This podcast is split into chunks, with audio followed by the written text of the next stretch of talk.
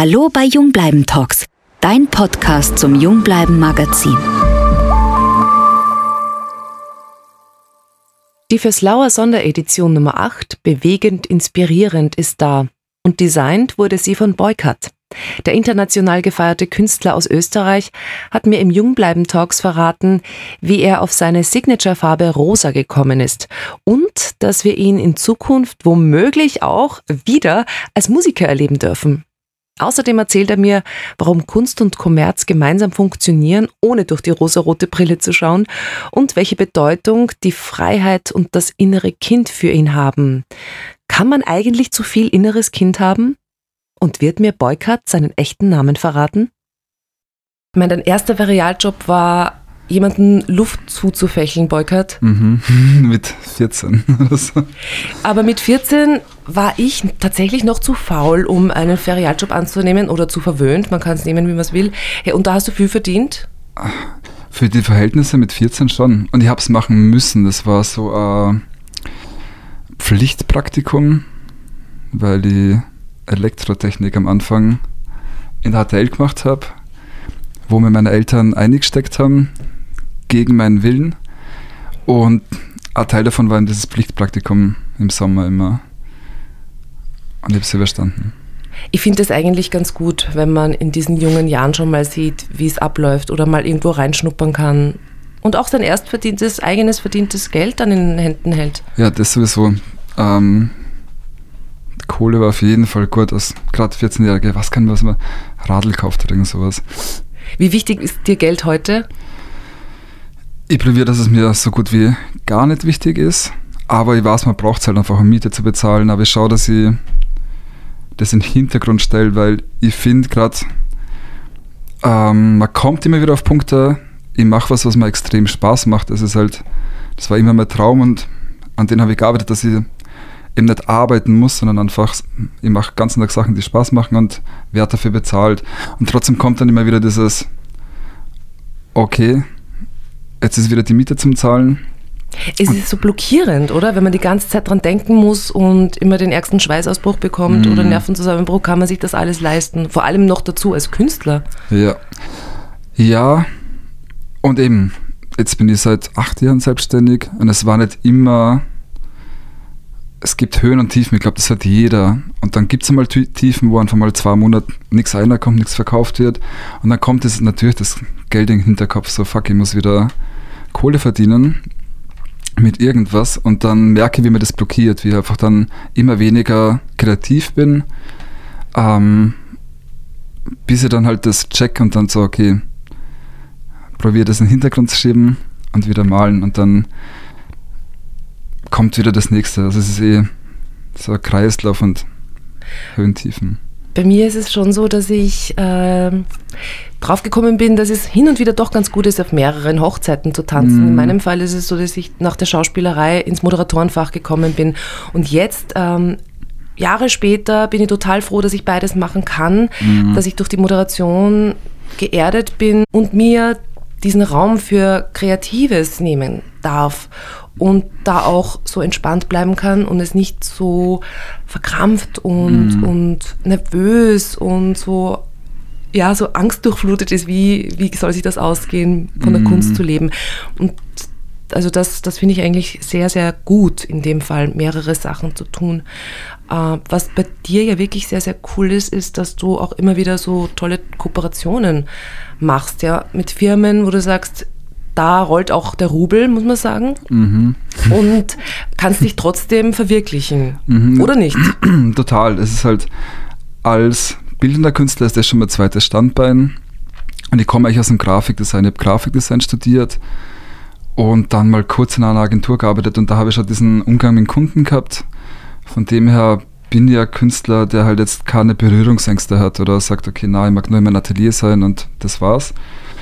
Ähm, und ich finde, dass der eine Bereich, also der kommerziellere jetzt, wo ich an Projekten arbeite, mit Kunden, auch wieder dann meine persönliche Kunst beeinflusst und das Ganze aber in beide Richtungen. Ähm, und gerade wenn ich mit an kommerziellen Projekten arbeite, schaue ich, dass ich halt immer irgendwas reinbringe, was ich sonst nicht machen würde und da wieder was außerlernen kann. Und ich sage auch immer am Anfang dazu, und das ist glaube ich auch wichtig, dass ich halt einfach mehr Freiheit brauche. Und ich weiß, wenn ich mehr Freiheit habe, dann wird das im Endeffekt für alle Parteien das beste Ergebnis sein, als wenn dann der kommt und sagt, na, du musst das, nimm Carosa zum Beispiel, oder das ist, das geht größer, das geht kleiner, dann sage ich halt, na, dann machen wir es halt nicht. Ähm, und Gott sei Dank gibt es, ich glaube auch durch den, dass immer über die Jahre so meinen Style quasi erarbeitet habe, wissen die meisten eh schon, wenn sie auf mich zukommen, Agenturen, Kunden direkt, so in etwa wird es dann werden. Und lassen mir Gott sei Dank eine freie Hand, was schon super ist. Da geht es auch schon um klare Ansagen, die man da auch tätigen muss, weil du gesagt hast, äh, ich sage dann auch, ich brauche meine Freiheit, ich brauche dies und das. Ist das ein Prozess gewesen, den du erst lernen musstest oder warst du schon immer eher so der Typ, der gleich gesagt hat, so möchte ich es haben und, und hattest da schon klare Linien und vor, also für dich, für dich Vorgaben mhm, im das, Kopf? Mh, das kommt mit der Zeit. Ich kann mich erinnern, am Anfang war ich mega schüchtern und ich wollte das war dann ein großes Ding, wenn wir über Kohle reden. Das ist immer so, ähm, was aber dazugehört einfach, wenn man mit denen zusammenarbeitet. Und das andere ist eben so seine Wünsche halt auch wirklich klar. Und ich finde, man muss jetzt nicht unsympathisch, unfreundlich sein, aber man kann schon klar sagen, das mache ich und das mache ich halt nicht irgendwie. Und ich glaube, wenn man das dann gescheit erklärt, das habe ich auch schon ein paar Mal gehabt, was am Anfang du nicht, na so nicht. Und ich sage, ja, aber deswegen würde ich es gerne machen, weil bla bla bla. Und dann hat es auch passt. Also ich habe eigentlich immer super nette Kunden gehabt, also die ja mit sich reden haben lassen und wo man dann einfach im Gespräch dann ähm, über alles reden kann. Und dann gehst du auch viel motiviert an das ganze Projekt dran. Ja. Aber ja. Man hat vielleicht auch nicht immer das Glück, dass man diesen Balanceakt schafft, dass man den Kunden zufriedenstellt, aber sich auch mm. eben verwirklichen kann. Gell? Gut, es geht ja auch darum, Kompromisse einzugehen, wo man sagt, Kompromiss ist ja auch nicht immer schlecht, Kompromiss ist ja auch nicht immer, äh, wo man sagt, man, man gibt etwas auf, sondern fügt sich in etwas ein, was dann vielleicht auch spannend sein kann, weil irgendwas Neues daraus entsteht. Das stimmt und manchmal ist es echt so, dass dann halt ich mir auf Sachen einlasse, und es entstehen genau das, wie du sagst, neue Sachen. Manchmal aber zum Beispiel war sie vom Vorhinein, der Kunde, die Kundin kann es nicht wissen, also das, warum ich das so mache. Und ich mache das so, weil ich halt seit in den letzten zehn Jahren so erarbeitet habe und dann muss man einfach erklären. Und da ist halt genau dieser schmale Grad zwischen, wo geht man Kompromisse ein und wo schaut man halt, dass man seinen Standpunkt vertritt auf eine positive Weise oder freundliche Weise irgendwie, dass keiner jetzt irgendwie angepisst ist. Kannst du uns da ein bisschen einen kleinen Einblick geben in die Kunstszene, dadurch, dass du doch immer wieder Zusammenarbeiten hattest mit größeren Firmen, mit Bekleidungsfirmen, ähm, aber auch mit kleineren nachhaltigen, zu denen kommen wir dann später auch. Mhm.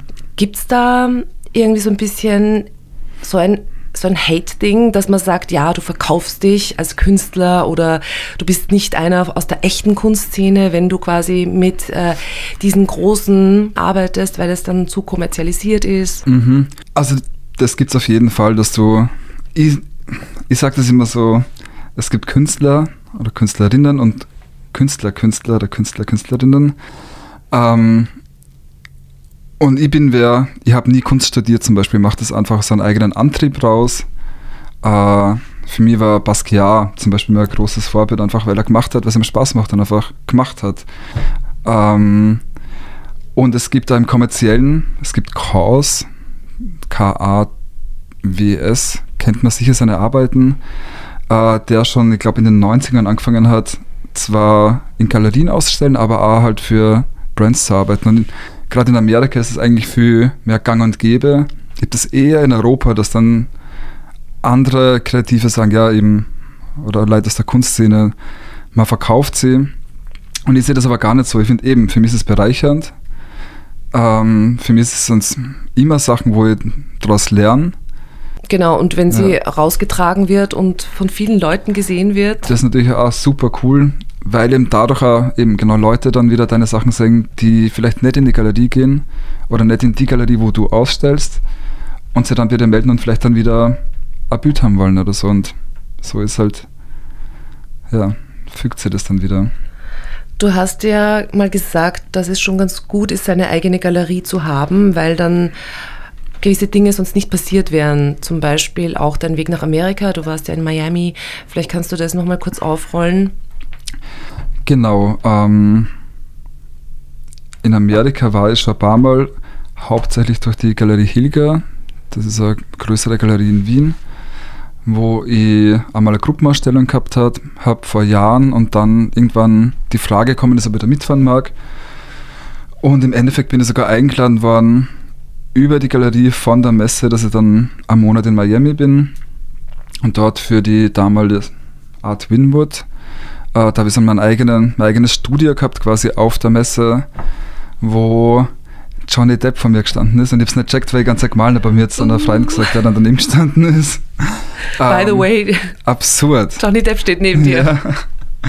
Ja. ähm, und Wie war das dann? Wie hast du reagiert? Hast du mit ihm gesprochen? ich habe ihn nicht gesehen. Er hat Ach nachher, so, es ist ein Freund dann gekommen und der hat dann gesagt, hey, du, check, du glaubst nicht, wer gerade vor dir gestanden ist. Und ich bin einfach da gesessen, weil ich habe ganz gearbeitet und die Leute haben mir beim Arbeiten zugeschaut.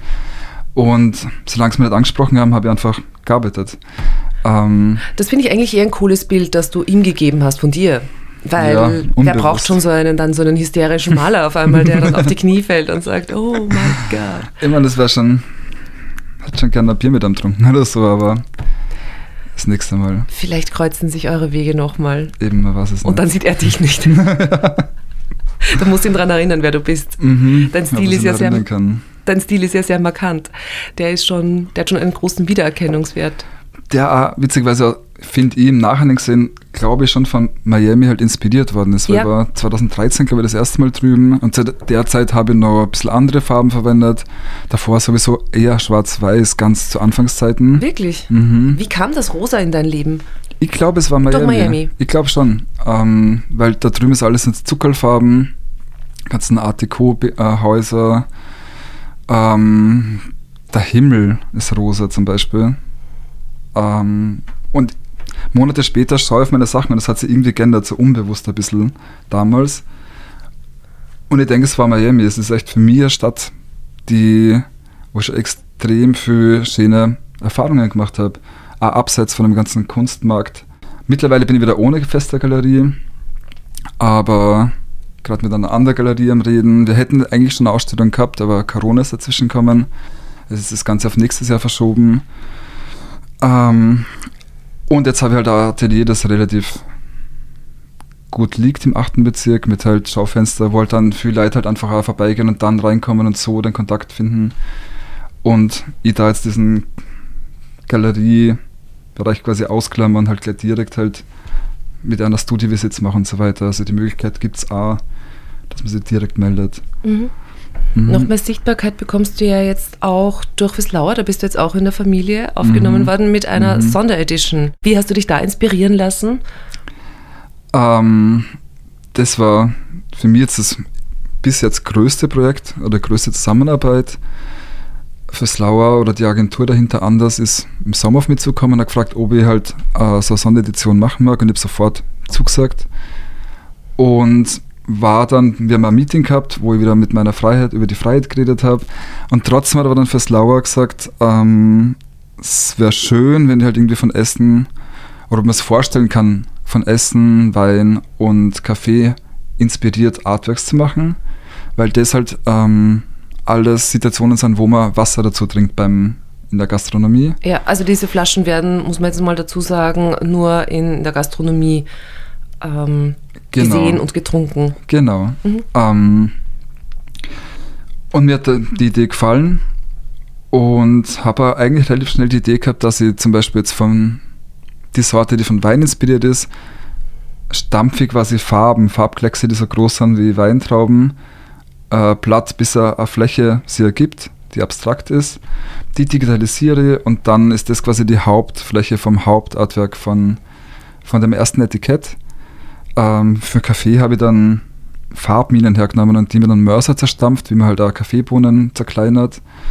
Und fürs Essen habe ich so Wachsstifte in einer Pfanne zerkocht, bis sie halt geschmolzen sind. Und dann einfach wie beim Bleigießen weggeschmissen habe auf ein Blatt Papier und dann ist so eine Form gekommen und dann habe ich die Grundform, die da überblieben ist, hergenommen. Also Sehr viel cool. experimentiert. Sehr schön. Das bringt mich eher auf den Gedanken oder auf das Stichwort innere Kind. Das innere Kind, das dürfte eine große Bedeutung haben. Das hast du mal gesagt, das ist so ein Anspruch für mhm. dich, das beizubehalten, auch für deine Kunst und in deinem Tun. Und so wie du es jetzt beschrieben hast, habe ich sofort an dieses, dieses ja. Inner Child denken müssen. Da war es wieder. Aber auch so, so in meinem Leben habe ich immer das Gefühl gehabt, ich habe sehr viel noch inneres Kind. Manchmal hatte ich auch das Gefühl, es ist zu viel gewesen. Glaubst du, kann man das, gibt es zu viel inneres Kind? Ich wollte gerade fragen, also wie du gesagt hast, viel, hat mir gedacht, gibt es das? Kann man, ist die Frage, wie du das genau meinst. Also. Genau, wie man es definiert auch, gell? Ja. Was, wie, wie definierst du es und warum findest du es so wichtig? Mm, ich definiere es, das innere Kind in mir ist halt das, was mich verspielt macht oder offen macht, neugierig macht ähm, ich habe mich da vor Jahren eigentlich mehr damit beschäftigt, weil mir aufgefallen ist, dass halt je älter man wird, ich kenne viele Leute, die halt älter worden sind, älter werden und dann dieses, wie man halt sagt, innere Kind halt verlieren oder das schlaft halt ein und man vergisst halt drauf. Und dann kommen die in so einen Alltagstrott rein. Und ähm, da wollte ich nicht hin. Das war für mich irgendwie von Anfang an klar.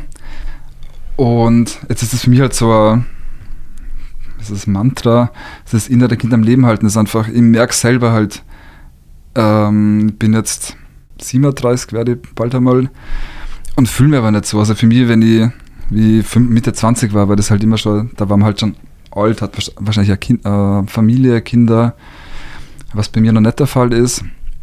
Und jetzt habe mir immer wieder, dass ich halt neue Sachen finde, die mich komplett begeistern und wo ich total reinkipp und dann für das Leb halt dann für, wie, wie lange es mir immer halt packt.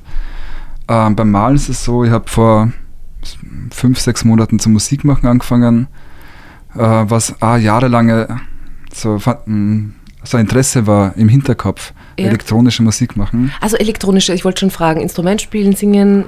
Ich also komme eigentlich aus diesem Hardcore-Punk-Rock-Bereich und habe immer Bands gehabt, früher habe Gitarre gespielt, teilweise gesungen, Bass gespielt. Und dann ist das Ganze der Kunst gewichen. Also wir haben dann die Band aufgelöst zu der Zeit, wo ich Diplomarbeit gemacht habe, weil ich einfach Zeit braucht habe für die bildende Kunst dann auch. Und es ist einfach nicht mehr ausgegangen. Du wolltest also vorher Musiker werden? Mm, ja, ich bin das erste Mal mit 13, glaube ich, auf der Bühne gestanden in einem Dorf. Ich, ich habe letztens davon geredet, das war uh, Open Air am 23. Dezember. Es hat geschneit und ich habe mit meiner damaligen Freund Metallica was, ah, was war es noch?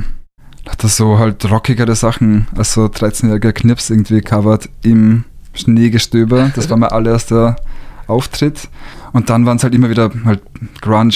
Dann war ich in einer Grunge-Band, Punk-Band, Screamo, Emo, die Zeit halt damals. Aber für mich war es immer klar, das ist halt jetzt nicht, das ist was, was ich wirklich aus Spaß mache. Mhm. Ähm, die letzte Band war ein bisschen seriöser, mit, wir haben ein eigenes Tonstudio gehabt und das und das und das und Booking-Agentur. Aber ja, und plötzlich war es aber dann nicht mehr so interessant. Ja, aber jetzt hast du es wieder entdeckt, aber äh, eine andere Form des Musikgenres. Genau. Zum Teil, was mir Spaß macht, ist, ich kann es allein nicht machen, ich muss mir auf keinen. Damals war es immer so, da, wir haben unseren Proberaum in St. Pölten gehabt und da bin ich am Sonntag raus, Auto ausparkt, ausgefahren es war halt damals so. Und jetzt bin ich halt allein. Jetzt habe ich in mein Studio, in mein Atelier eigentlich ein Studio einbaut. Äh, professorisch, so Home-Studio.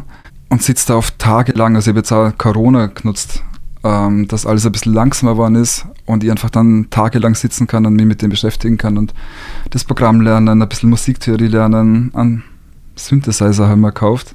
Geil. Und gerade mit dem angefangen zum Rumschrauben, es macht extrem Spaß. Es ist echt, da fühle ich mich wie ein kleines Kind wieder und ich merke halt die Glückshormone, die in mir halt dann hochsteigen, wenn ich halt dann sitze und ein Beat mache irgendwie. Musik ist so großartig, auch Musik zu machen. Mm. Also ich liebe die Schauspielerei und, und ich liebe das Moderieren und das, das Schauspielen ist super erfüllend, aber manchmal, wenn ich am Klavier sitze und ich habe lange Klavier gespielt mhm. und auch erst vor kurzem wieder begonnen mhm. und dann hatte ich mal ein Stück, das habe ich dann schon ganz gut also hingekriegt und ich hatte so ein Glücksgefühl und ja, ich weiß genau, dann, was du meinst. Ja, ich hatte wirklich so das Gefühl, das kann ich kaum toppen. Mhm. Das war so, ich weiß nicht, das hatte so eine ganz eigene Qualität. Mhm. Geht mir genau gleich und auch, ist auch anders wie Malen. Malen mache ich eher und das beruhigt mich und da bin ich eher langsam und mal halt so von mir hin. Und Musik machen gibt noch viel mehr Energie und es fühlt sich an, gerade die ersten Wochen waren extrem, als wäre ich so ganz frisch verliebt.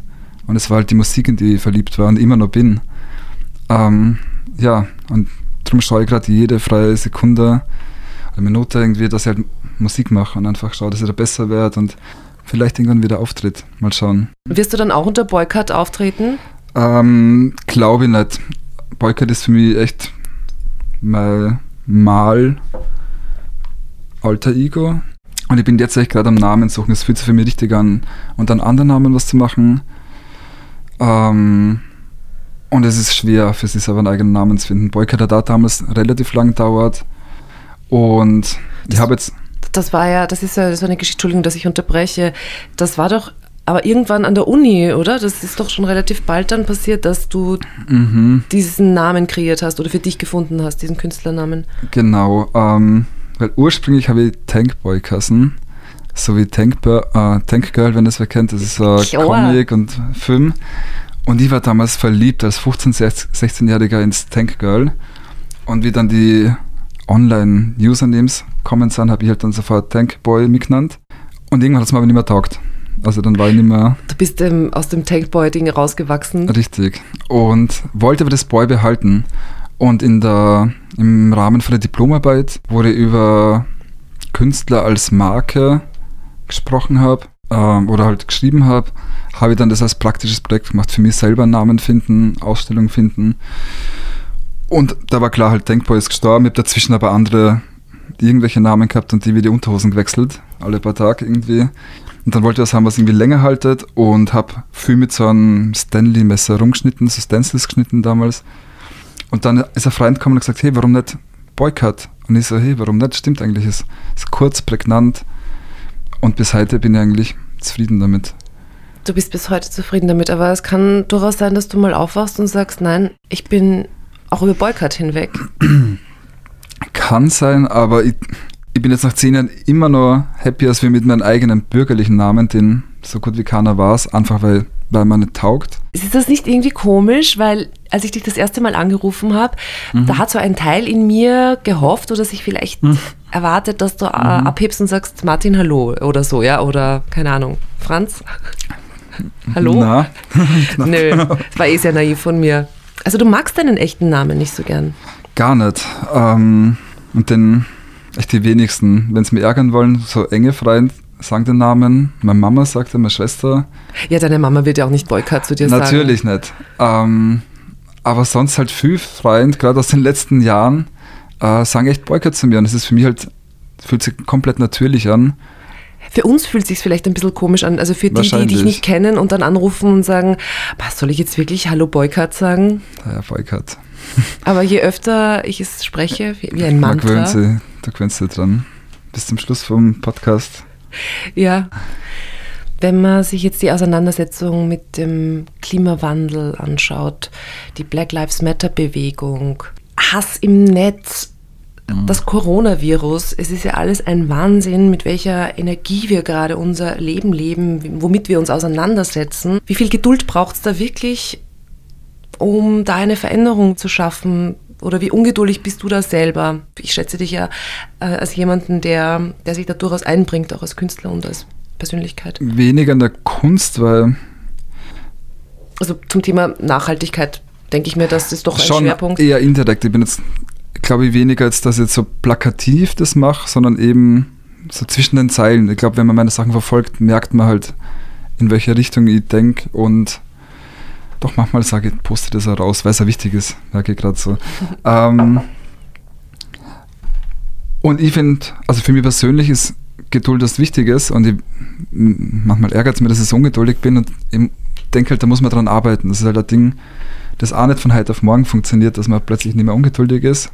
Ja, Ähm, ich finde es gerade eine extrem spannende Zeit, ähm, wenn es auch schwierig ist ähm, für diverse, ich glaube, was ein bisschen mir Ruhe gegeben hat, gerade am Anfang, ist, dass wir alle in einem, im gleichen Boot sitzen halt irgendwie. Es, jetzt, es gibt, und viel geht es noch viel schlimmer als persönlich jetzt äh, mir vielleicht, auf jeden Fall. mhm. Ähm, aber genau die Zeit, die Anfangszeit vom Lockdown in Österreich, habe ich mich auch wenn ich mein eigenes Atelier habe und da jederzeit hin und her fahren könnte mit dem Rad, da haben quasi eingesperrt und einfach geschaut, wie ist es halt, wenn man immer noch daheim ist.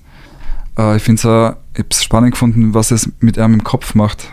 Äh, wenn man dann, so soll jetzt rausgehen, soll ich spazieren gehen, kann ich das machen?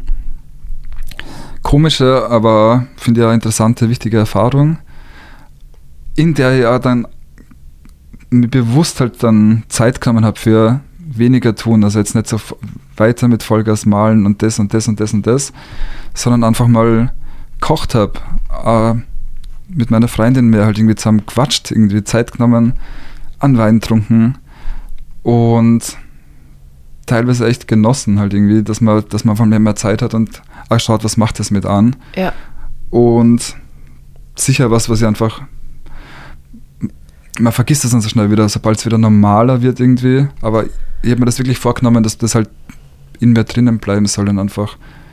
Ja. Zumindest, dass, wenn man sie ertappt, zum Beispiel wieder irgendwie so ganz hippelig irgendwie ein bisschen zurückschalten. Genau, schadet auf keinen Fall. Ähm, andererseits finde ich es auch spannend, was halt gerade weltweit abgeht mit Protesten. Dass sie da Black Lives Matter, hast du das angesprochen. Da sind natürlich jetzt wieder mehr und mehr Menschen auf die Straße gegangen. Da war ich auch dabei, zum Beispiel Ja. in Wien. Ähm, nach monatelangen halt aufpassen. Ich habe auf der Demo aufgepasst, aber trotzdem plötzlich ist, man unter 50.000 Menschen. Es war eine absolut friedliche Demonstration, muss man Mhm. sagen. Es ist ja zum Glück auch, es ist ja nicht irgendwie ausgeartet, aber tatsächlich äh, war es mehr oder weniger schwierig, den, den Abstand äh, einzuhalten. Aber es war ein extrem wichtiges und starkes Zeichen, wie viele Mhm. Menschen da zusammengekommen sind, muss man schon auch sagen. Mhm. Und ich habe da auch mal mit jemandem gesprochen und da ging es auch wirklich darum, um die Sinnhaftigkeit von Demonstrationen und dass, dass sich die Menschheit einfach nicht ändern wird, weil sie immer schlecht bleibt. Auch ich denke mir manchmal, wir, wir sind oft so, wir sind wirklich unbelehrbar. Ja. Wenn man sich anschaut, kann man ja wirklich oft verzagen. Aber nicht, zum Abschluss, was, was würdest du sagen? Ist die Menschheit denn irgendwie unbelehrbar und haben wir überhaupt eine Chance? Ich denke, ich bin ein relativ positiv denkender Mensch und deshalb mag ich eher die positiven Dinge in anderen sehen. Leider haben halt, glaube ich, viele Leute, die an der Macht sind, halt irgendwie, sind da auf der falschen Seite, muss man halt sagen. Aber ich glaube, die Großheit der Menschheit, allein ich eben, wo ich das gesehen habe mit 50.000 Leuten, mir hat das so positiv überrascht. Ich habe das eigentlich nicht vorstellen können, dass so viele Leute auf die Straße gehen. Äh, und auch wenn es nicht vielleicht unmittelbar was bringt, ist es ein Zeichen, das man setzt, das einfach in den Köpfen bleibt und einfach dann nachhalt, nachhaltig wieder äh, was verändert. Da, da bin ich überzeugt. Ja, Ja, wir brauchen vielleicht einfach alle ein bisschen Geduld noch. so ist es. Und ich sage vielen, vielen Dank, dass du heute hier warst. Ich sage danke für die Einladung. Danke, Boykott. Danke dir, Miriam.